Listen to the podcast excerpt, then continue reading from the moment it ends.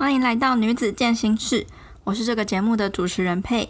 今天节目邀请了一位来自马来西亚就读心理系的健身女孩 Ariel，她利用心理治疗的方式，让自己从五六年的暴食饮食失调经历中完全康复。今天她就要来跟你聊聊她在健身这一条路上的经历，以及为什么会开始暴食，到如何透过心理治疗来慢慢修复自己的身心灵，现在能够找到健康快乐的平衡。在节目开始之前，我想要跟你分享我的新书《美味健身便当实作课》，已经在五月二十号上市喽。这本书除了收录了五十四道美味又简单好做的懒人健身料理之外呢，我也用心的分享了很多你在增肌减脂这一条路上必须具备的饮食和运动观念知识。我也非常详细的记录了我两年多以来健身的五个阶段的心路历程。让你了解我是如何透过实做这些理论知识，一点一滴的去改变自己。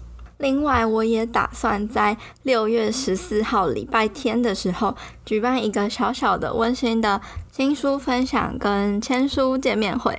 我想邀请一直默默支持着我的你，除了希望可以跟你近距离的互动交流，跟你分享我出书的喜悦。还有实际感受我这一路以来的心路历程。如果你正在这一条路上孤军奋战，或是彷徨没有方向，希望你有机会在那一天的见面会中得到一些启发跟解答，让我亲自的借一点力量给你，让你坚定的可以在成为更好版本的自己的路上勇敢前进。我希望这个活动是有品质的，所以会有人数的限制。报名的时间跟连接我会再分享在我的个人 IG PeiPeiFitLife 的这个账号中。如果你有任何问题，也欢迎你在我的 IG 上给我私讯。今天我也要来分享一位听众在 Apple Podcast 上面帮我们这个节目做的评分跟留言。这个听众是 Mandy 一二零九，他说这是很棒的节目。非常适合想要开始健身的女孩。在没听这个节目前，只要是没有教练陪在我的身边，完全不敢走进重训区，只敢上有氧课。自从听了这个节目后，比较敢自己来重训区做器材。谢谢配制做这个节目，谢谢 Mandy 的留言。有很多女生，包括我自己，一开始也是很害怕踏进重训区，因为有很多巨巨，然后都没有女生。可是我觉得我们都没有办法逃避一辈子。当我们成为重训区那少数的几个女生之一，我们才能够慢慢的改变全部都是男生的局面呢。关于这方面的心态分享，我在第五集有分享了八个方法，教你如何克服上健身房做重训的恐惧。如果你也有一样的困扰的话，欢迎你回去收听我们第五集的节目哦。那我们今天的节目就准备开始喽。你准备好了吗？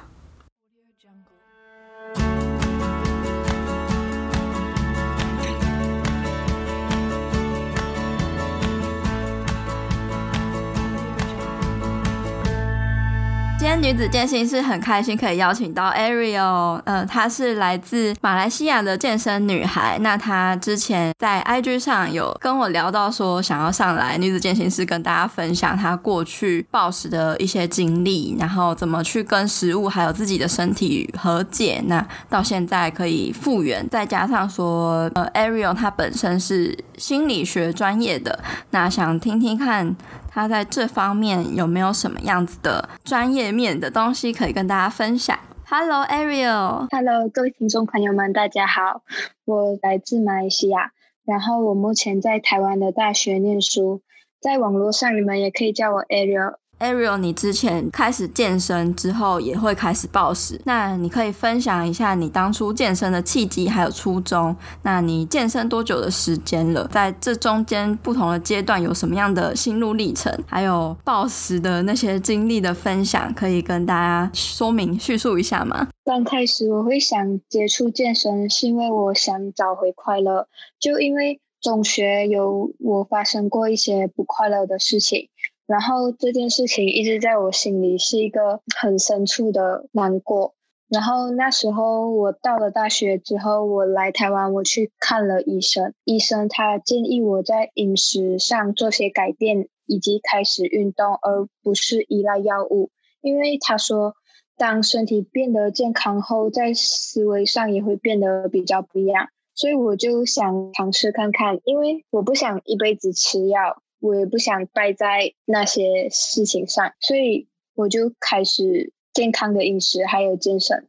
然后因为一开始我没什么概念嘛。所以我每天都只敢吃一千卡左右，非常斤斤计较卡路里，只敢吃水煮餐啊，少许的调味啊，然后很害怕油脂，很害怕碳水化合物，甚至我难得回去和家人一起外食，我就会感到生气，因为我觉得我完美的饮食计划被打破了。刚开始其实成效真的蛮好的，因为吃少嘛，吃得少，我的体脂肪就变低了。大家就会开始称赞我变瘦啊，身材很好啊之类的话。这时候听到我就会很有成就感。还有就是肚子上饿出来的那三条线，就会让大家很羡慕。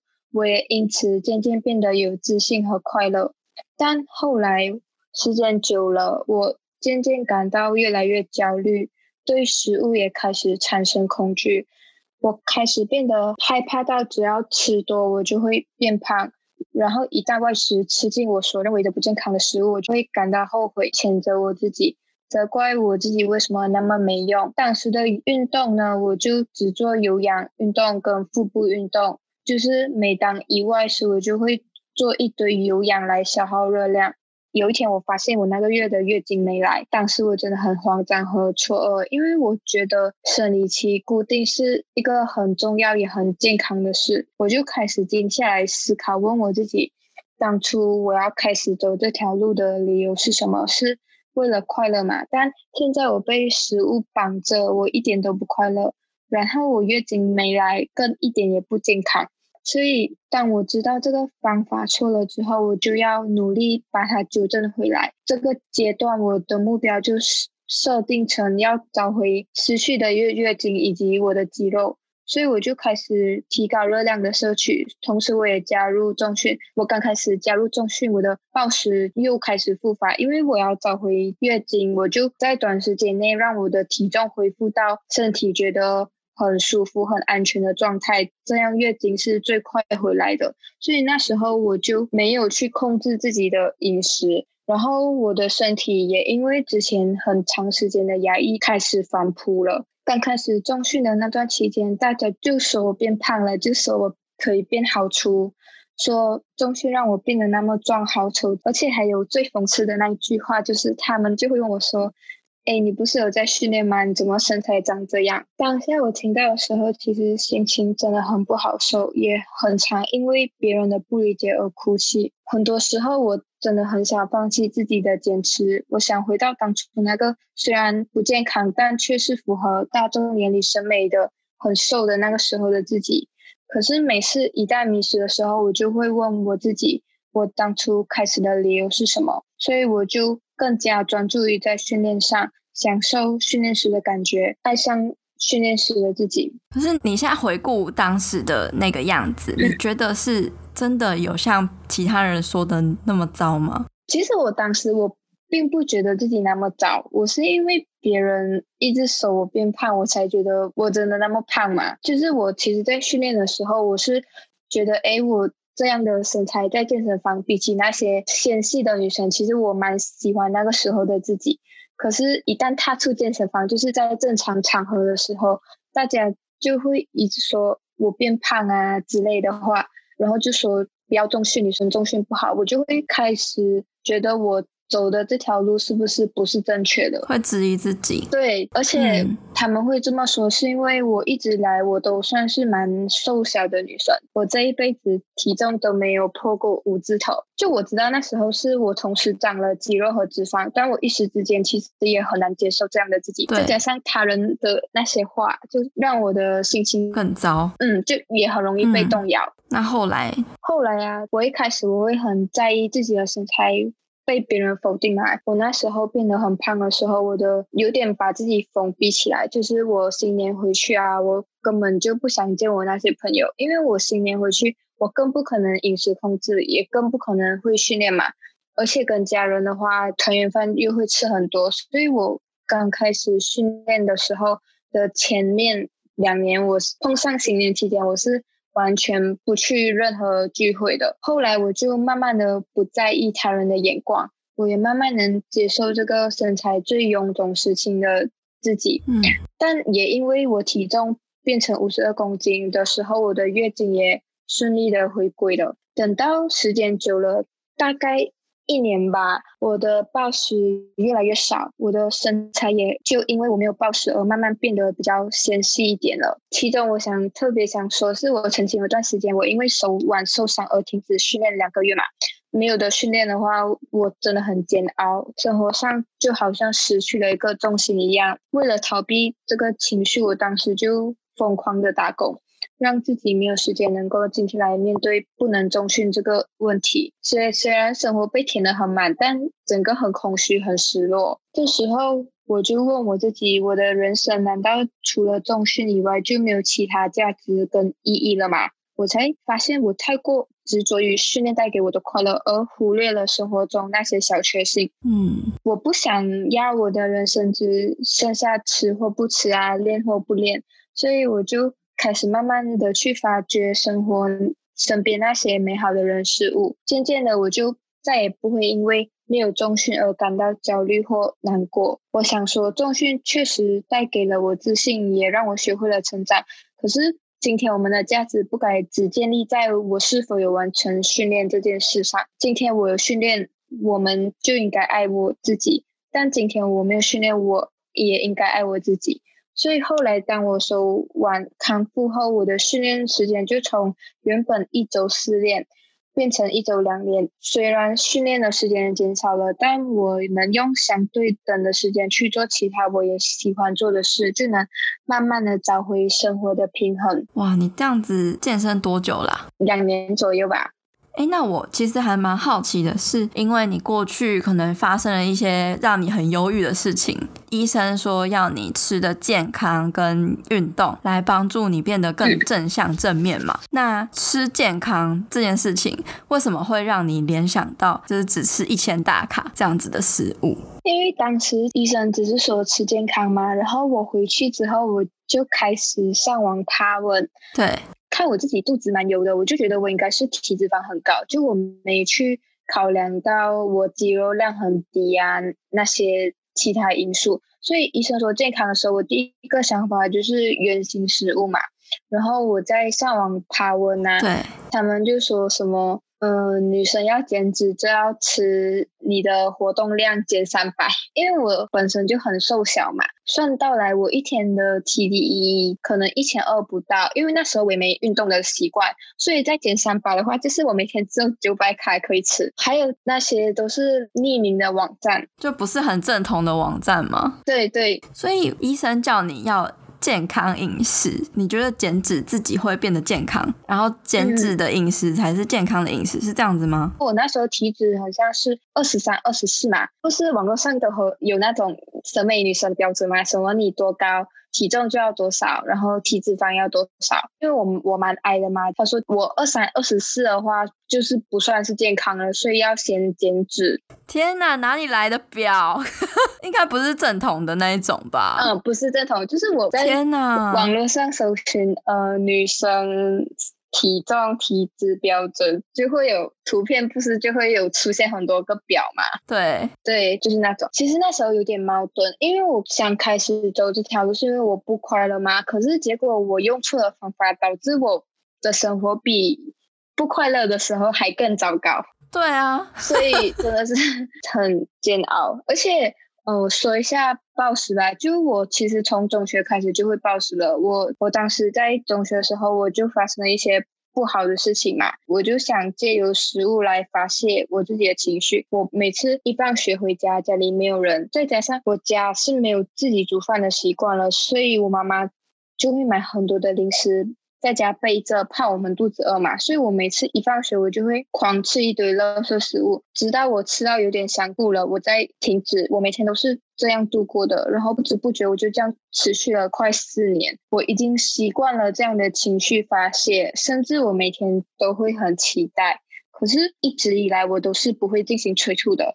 可是我每天暴食晚上我就会跳郑多燕运动，以为我这样的话我就会拥有像郑多燕一样的身材。而且有一阵子啊，我还尝试过减肥药。我记得有一次我我要睡前我吃那个减肥药，结果我的心跳跳得很快很快很快。嗯，会心悸。我以为我自己快死掉了那种，结果我马上吓得把所有减肥药全部统统丢掉。我从此就不再相信。要吃减肥药了。呃，我的性格是那种我不知道这是对还是错的，嗯、所以我就会去做。就是我吃到苦头了，我才会明白原来这是错的。后来我在高中暴食四年后，我就来台湾念书嘛。生活在宿舍的时候，减少了很多诱惑。那时候我暴食的频率越来越少，可以说已经接近完全康复的状态了。一直到我因为看了医生后。自己错误的节食导致停停后的暴食又回来了，而且这时候我的暴食比之前中学的那时候还更夸张。在我印象中有一次，那时候是半夜凌晨三点多吧，我睡不着，我很想很想吃零食，我就一个人从宿舍走出来去。最靠近的便利商店买一堆垃圾食物，是半夜凌晨嘛，所以天很黑很黑。然后我走在路上的整条路就只有我一个女生。可是我那时候我真的一点也不害怕，因为我的脑海里全部都是我想要吃食物，想要吃食物。所以我现在回想起来，觉得自己那时候真的挺勇敢的，就是为了吃。嗯。所以我想念心理系的其中一个原因，就是因为我想要了解我自己，然后我想把我了解自己之后看这个世界的嗯态度分享给其他人。嗯、念了之后呢，我就了解到，原来我中学的时候会暴食啊，是因为我那时候很孤单，因为我回到家就只有我一个人，然后再加上我是为了情绪的发泄。可是我这次第二次的暴食，是因为我身体。吃不够，所以他在反扑我。我了解到，我要找出原因，我才能直视这个问题。这样的话，在解决的路上就会相对的简单许多。调整的方法就是呢，我想吃就去吃，我不会再限制我自己。我想暴食的时候，我就会去暴食，因为我知道，我越去阻止、越去限制的话，我越无法控制我自己。所以我每当一暴食之后呢，我都不会。责怪我自己，我也不会再做任何的代偿行为，就像疯狂运动啊、吃减肥药啊，或是催吐等等。因为我觉得暴食已经是一个很不健康的行为，如果再去做代偿的话，只会让心态上更加的偏差。所以每当暴食后，我就会记录下来，把自己的心情啊，我吃了什么，我吃了多少，我为什么会想吃这些。全都写在一本笔记本上，然后我慢慢的会发现，我从每天暴食变成了两三天暴食一次，再变成了五天暴食一次，就这样以此类推，就是整个过程是很慢很慢的，将近花了快一年吧，我才真的走了出来。这条康复的路其实真的很辛苦，因为它过程不会一帆风顺嘛。但我可能，诶，我一个月没暴食了，我以为我自己真的完全康复的时候，我又暴食，这时候真的是很错愕也很绝望的。然后我会不停的问我自己，我到底什么时候才会好？我到底什么时候才能像一个正常人一样好好的吃饭，好好的活着，快乐的活着。我其实知道我身体需要的是时间嘛，改变也不可能是一时的。然后也因为我一直以来都有在记录，所以我知道我的进步虽然很慢，可是都有在慢慢的进步了。嗯，所以我也就能够坚持了下来。我想告诉同样有这困扰的女生们，就是。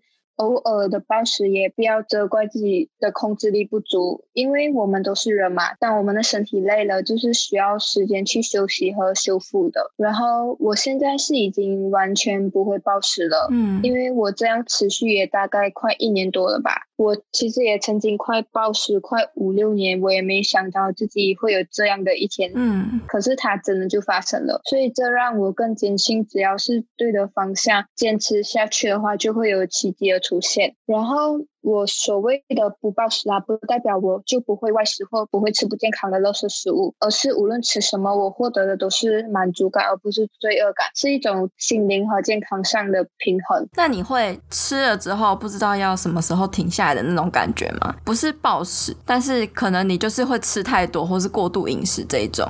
在这一条路上，呃，我会，我家里都不会有那些零食还是怎样，直到我真的想吃的时候，我才会去买。因为我了解我自己是那种，只要我开始吃啊，就是吃那些零食的话，我就会有点没办法停下来，有点盲目的吃啊。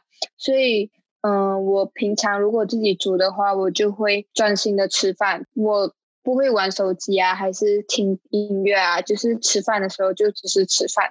如果是和朋友外食啊，或者和朋友一起吃零食那些的话，我就不太会去在意，我就会享受当下。到一定程度，我觉得那个食物其实也没那么好吃了的时候，我就不会吃了。哦，就是你的想法，你的心已经开始跟你的身体连接了。嗯，对，算是，因为毕竟这一年我都知道自己的目标是什么，所以阅读了很很多相关的书啊、书籍啊、知识啊，还有就是，呃，我每当想要放弃的时候，就是因为别人说我胖啊，还是怎样，想要放弃的时候，我就会上网找很多相关的资讯，来更证实自己做这件事情是对的。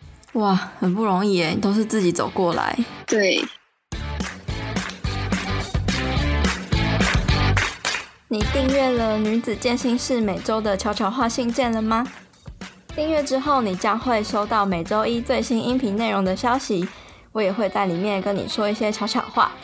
再来，你也会不定期的收到 email 专属限定的免费资源、健身健康知识或者是一些心得分享。再来，你也可以抢先收到未来活动跟计划的最新消息，或者是优惠资讯哦。想订阅的话，赶快到我们官方 IG Girl Power Room 的首页网站中，点选订阅连结，你就能收到女子健心室的好康资讯喽。另外，你加入了我们的脸书私密社团了吗？这个社团会延续广播节目话题的讨论。也会分享与交流各种关于女生健身、健康饮食、体态目标、增加自信，还有身心灵成长的话题，让女孩们可以有一个温暖又能得到帮助的小天地，持续陪伴你成长跟前进。如果你有什么问题，都欢迎在社团里面提出。如果你也想要加入社团，一起变得更好的话，欢迎在脸书搜寻社团的名称“女子健心室”，陪你健身也健心。期待在社团里见到你哦。那你觉得你选修的正向心理学对于饮食失调的过程有什么样子的帮助吗？有没有什么就是有效的治疗方式？第一个是情绪叙事，另外一个是情绪焦点因素。就其实我觉得啊，很多时候啊，我们的情绪都很容易跟食物绑在一起，尤尤其是女生，因为我们从小可能就被训练成，妈妈就会说：“哦，你考试考得好，我带你去吃大餐。”不然就是哦，你心情不好，我们去吃大餐，让我们的情绪跟我们的饮食做了很大的连接，绑在一起这样子。对，所以呃，情绪叙事是以彭纳贝克方式为处理强烈负向情绪的方法。就是我们其实现在的网络上很发达嘛，很多人都可以在网络上宣泄自己的情绪啊，也还能得到各种人的回应。但其实研究显示，比起社交平台手写的日记更能更好的治愈我们的心灵和抒发我们的负面情绪。情绪叙事其实很简单，当我暴食的时候，我就会直白的记录下我自己的情绪状况。当时我暴食后，我心情真的很不好受。如此一来，看回自己写的书的时候，就很像在阅读一一本小说这样。你知道自己不喜欢做这件事嘛？所以你下次在做这件事之前。你就会更理性的去思考，我是真的喜欢做这件事吗？如果我真的不喜欢的话，比较能让大脑去控制自己。嗯、呃，另一个是情绪焦点因素，它是不断的问自己为什么会产生这个情绪，找到最源头、最深处的因素，就很像我感到很沮丧，那为什么我会感到很沮丧呢？因为我暴食了。那为什么暴食会让我感到很沮丧呢？因为暴食使我的身体感到很不舒服啊，而且我觉得我自己变好胖，嗯，变好胖我就觉得我自己很没用。那为什么变胖你会觉得自己很没用呢？因为我很在意自己的身材，也很在意别人的眼光。我觉得如果连自己的身材都管理不好，还能完成好什么事呢？以此类推，就是你自己问自己，为什么你会有这个情绪的产生，找到最根本的原因，这样就能解决问题。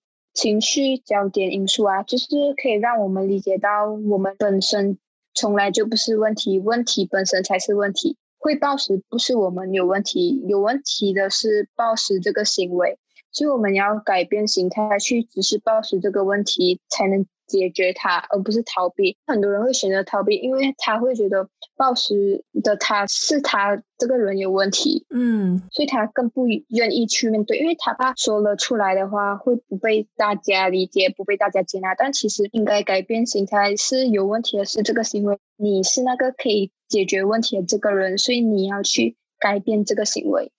真的，那个行为不是你，就是那个行为不能代表你。嗯，对，有能力去解决这个问题的人也也只有你自己，所以你不能把你自己当做是那个问题，这样就很难去改变它。哇，所以你那时候就用了这两个方法，然后治愈自己嘛？对啦，就其实说起来简单，但我也是快一年才真的完全改变啦。因为我觉得改变其实修复是需要很长一段时间嘛，就很像我们说内化把。这些观念啊，内化成自己的知识，一点一滴累积起来，这样子。嗯，你要让你的身体跟你的脑啊，真的去信服这个信念，嗯，它才会融合在一起，而不是你自己看了一句话你就说，嗯、哦，我认为是这样，但你身体可能不那么认为嘛，所以就有点，可能你的身体还在原本旧的模式，嗯，它还不习惯。可是你如果硬要强迫你的身体马上跟上你的脑袋的话，可能你就会觉得很挫折，因为你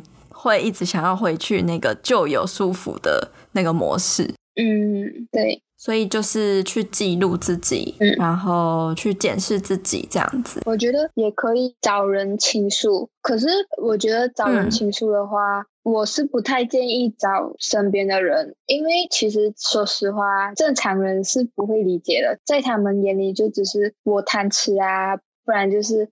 我没事找事做啊，就他们就说，嗯、你怎么那么无聊啊？你就是因为太闲太得空，你才会这样有时间去吃那么多东西，会不被理解吗？可是我其实也不怪他们，因为我们本来就不一样嘛，因为他们就是正常人。我我觉得如果真的很严重的话，可以去找专业的医生啊，或咨询师去聊，或者。找身边最亲近的人，他们虽然没有过这些经历，但他们也不会给予批判，嗯，不会泼你冷水之类的，对，他们会静静聆听啊，鼓励你啊。嗯嗯，好，那接下来的问题是，呃，你可以分享总结一下你一路以来的心得。你觉得女生在健身运动啊、饮食啊，还有对于自我体态的形象跟自信上，应该要去建立什么样正确的心态？我觉得健身运动啊和饮食是为了健康嘛，可是我们同时也要好好爱自己，就是享受当下也是很重要的。在追求变得更好的同时，我们也要努力过好现在。就很像我曾经啊，就是变胖之后，我就很羡慕好的体态，所以我就每天被练和吃绑着了。虽然我一步步的在离我的目标接近，可是我就会想，等到有一天我身材那么好啊，我一定会很有自信，很怎样怎样。所以就有点为了追求好的体态而忽略了享受当下。后来我就觉得。既然我知道自己在逐渐变好的路上，那我更应该每天都活得开心才对啊！因为我离我的目标又更靠近了嘛。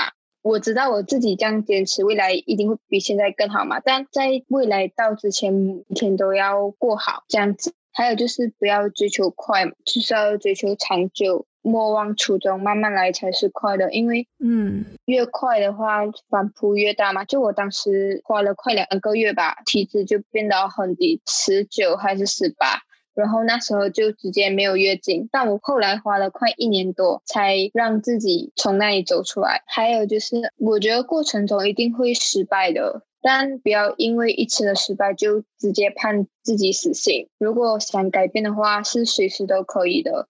可以把过往失败的经历当做一个转折点，然后再继续往对的方向前进。嗯，还有就是。活成自己喜欢的样子，因为我们每个人的目标不同嘛，所以适合的当然也不一样。有些人天生可能就是骨架好，比较瘦啊；就有些人天生就是下半身肥胖，有些人天生就是肉肿在肚子嘛，就每个人都不一样。所以别人的经验可以参考，可是我们要自己去做才会知道适不适合我们自己，然后要了解自己的身心需求再去选择。既然嗯、我们的起点和别人不一样，那我们就跟自己赛跑就好，坚守跟坚持自己的信念。嗯，如果真的很难过的话，可以哭，可是不要认输。嗯，好励志哦。嗯，那 Ariel，你目前正在什么样子的阶段？你有什么想要追求的目标，还有克服的困难吗？应该说，因为现在疫情关系嘛，所以我就从健身房训练改为居家训练，然后每天有一种很像。我的肉变松变垮的感觉，也有可能是心理作怪吧。可是我还是觉得健康最重要啊，因为毕竟我家乡现在很严重嘛，哦，管制那些的，我也不想让我家人担心，嗯、所以我还是选择在家。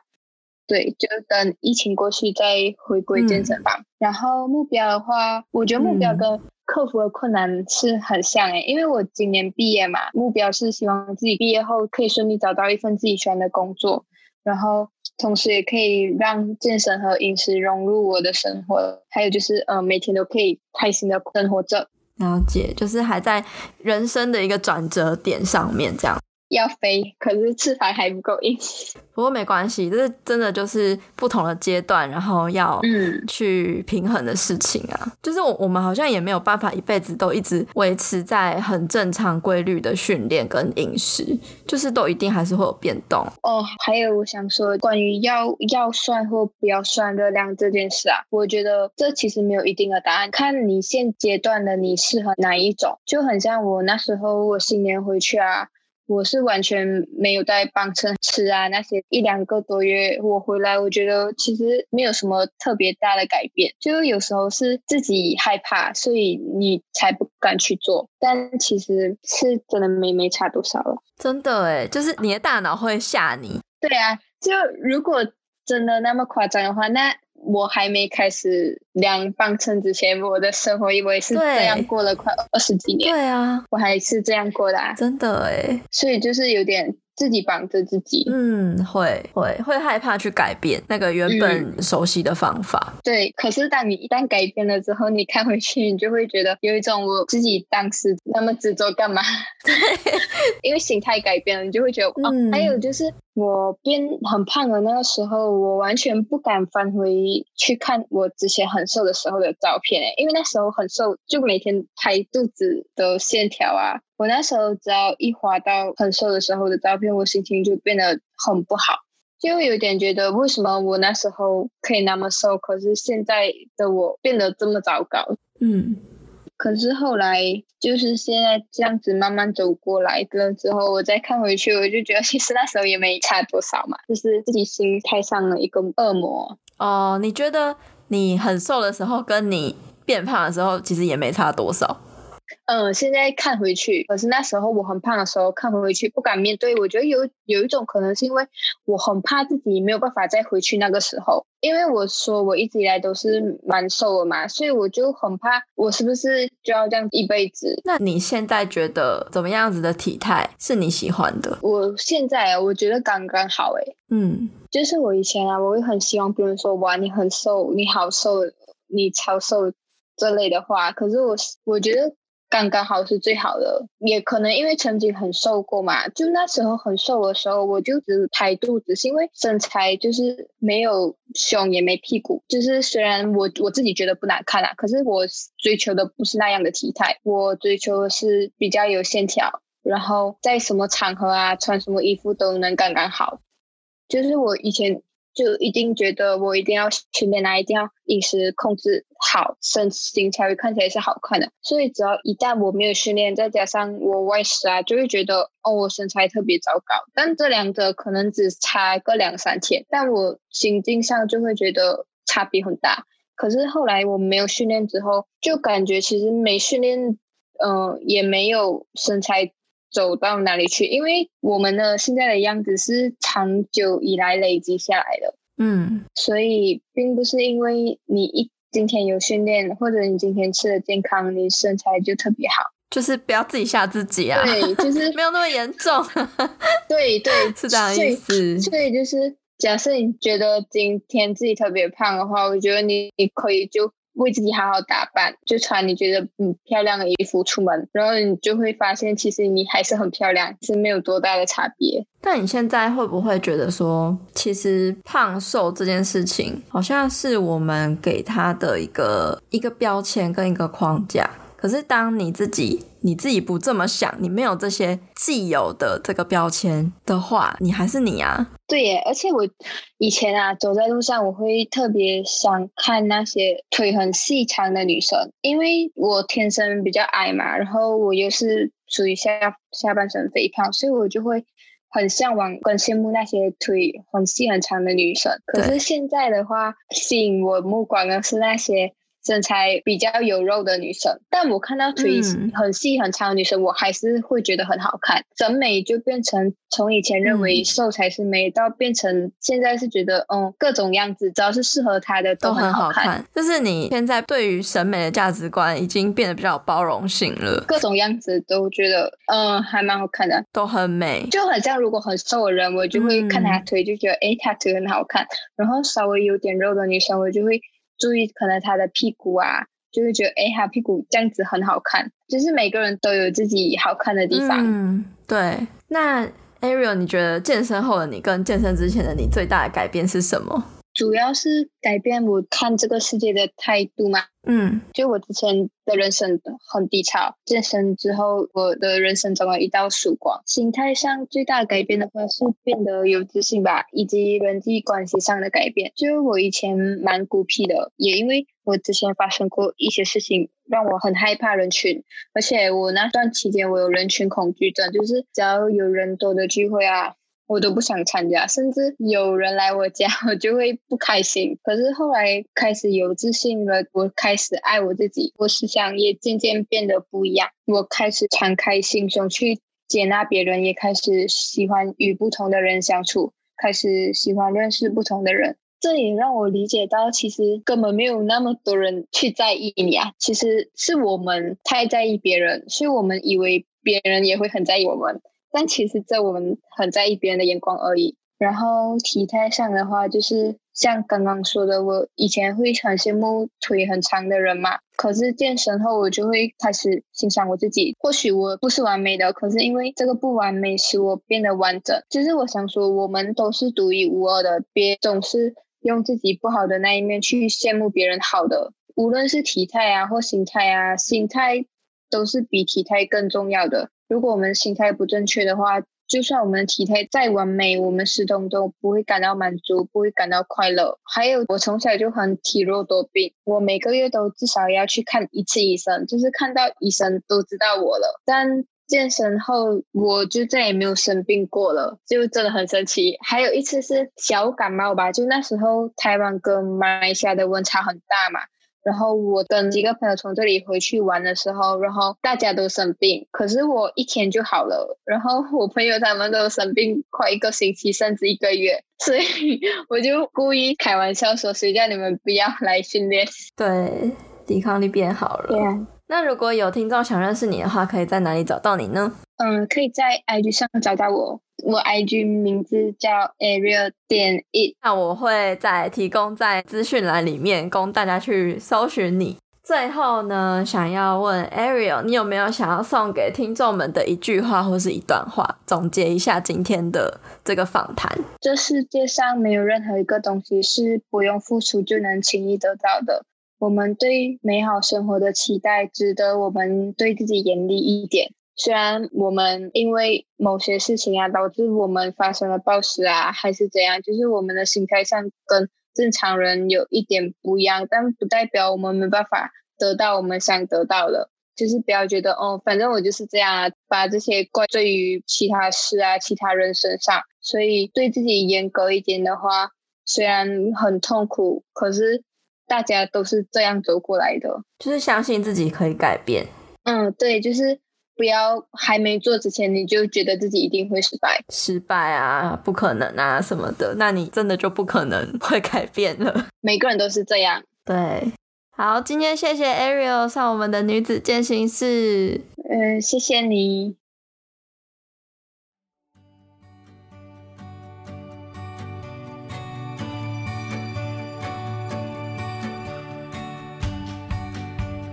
今天的访谈重点整理，真的不要再盲目的相信网络上那些来路不明关于体重、体脂或是身材的标准了。我曾经也看过 IG 上出现那种你身高多少，你的体重就要多少的文章，我看那些数字都低得可怕，诶，是非常不健康的。但是那一篇竟然还有两三万个赞。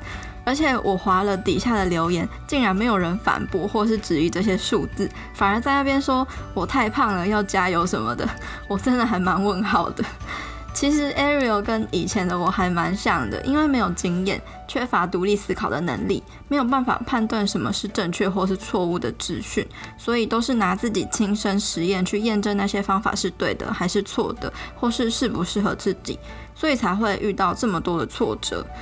所以女子健行室是希望可以透过大家分享自己失败跟成功的经验，来让你知道什么样的路最好不要走，让你可以少走一些弯路。再来就是今天访谈的重点，Ariel 利用了正向心理学中的两种治疗方式来治愈自己。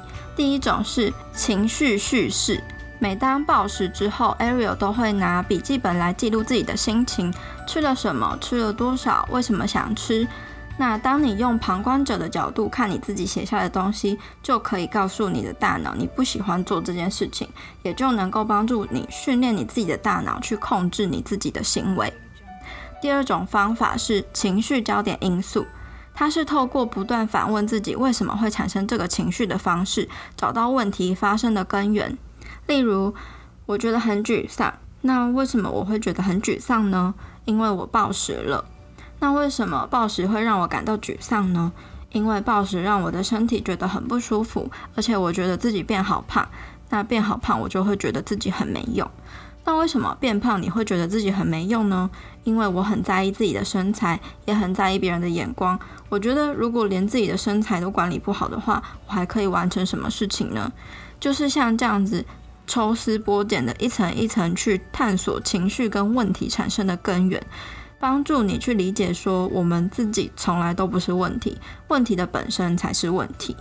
例如，暴食从来就不会是我们自己的问题，暴食这件事情本身才是问题，这样才能帮助你去面对、直视这个问题，它才可能可以被解决。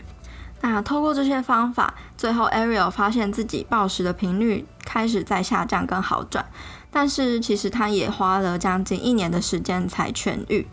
要从饮食失调康复的中间过程其实很漫长，也不会是一帆风顺的。每一次你觉得自己已经痊愈啊，不会再暴食的时候，很有可能就会再度复发，这会让你觉得很挫折，以为自己又失败了。可是其实这是非常正常的。如果你发现频率跟症状有好转的话，其实你是在进步的路上。所以要多给自己一些肯定，更多的时间还有耐心。最后，Ariel 有提到一个观念，我自己还蛮喜欢的。他说，在追求更好的自己的路上，也别忘记要时时刻刻的停下来，去肯定现在的自己，不然你永远也不会对自己感到满意，因为你永远都会觉得自己不够好。想要改变自己是很棒的一件事，但是别忘记要从爱自己出发。那今天谢谢你听到这边。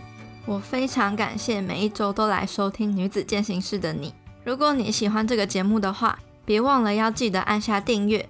也欢迎你截图这一集的节目，然后贴到自己的 IG Story 上，写下你的想法，还有得到什么样的收获，并且 tag 我的 IG 账号或是这个电台的 IG 账号，让我知道你有在收听，也让我知道这个节目是有帮助到你的。另外呢，我也非常希望你可以帮忙我到 Apple Podcast 上或是 iTunes 上打新评分，并且记得留言给我回馈。因为如果越多人喜欢这个节目的话，这个节目的内容就越有机会被更多人听见。另外呢，如果你想要支持我们的话，也可以在音频的资讯栏中点击赞助连结，请我喝杯咖啡，让我更有动力跟资源继续努力创作，回馈给你。也因为你一直以来的回馈还有支持，是我持续分享更多优质内容的动力。如果你有什么想听的主题或是问题，也欢迎你到 IG 上面找我互动。我的 IG 账号是 peipei.fitlife，P E I P E I F I T L I F E。最后，我希望你永远都要记得，你往前踏出的每一小步都是累积，都是进步。所以，为自己走过的路喝彩吧！女子健行室，我们下次见喽，拜拜。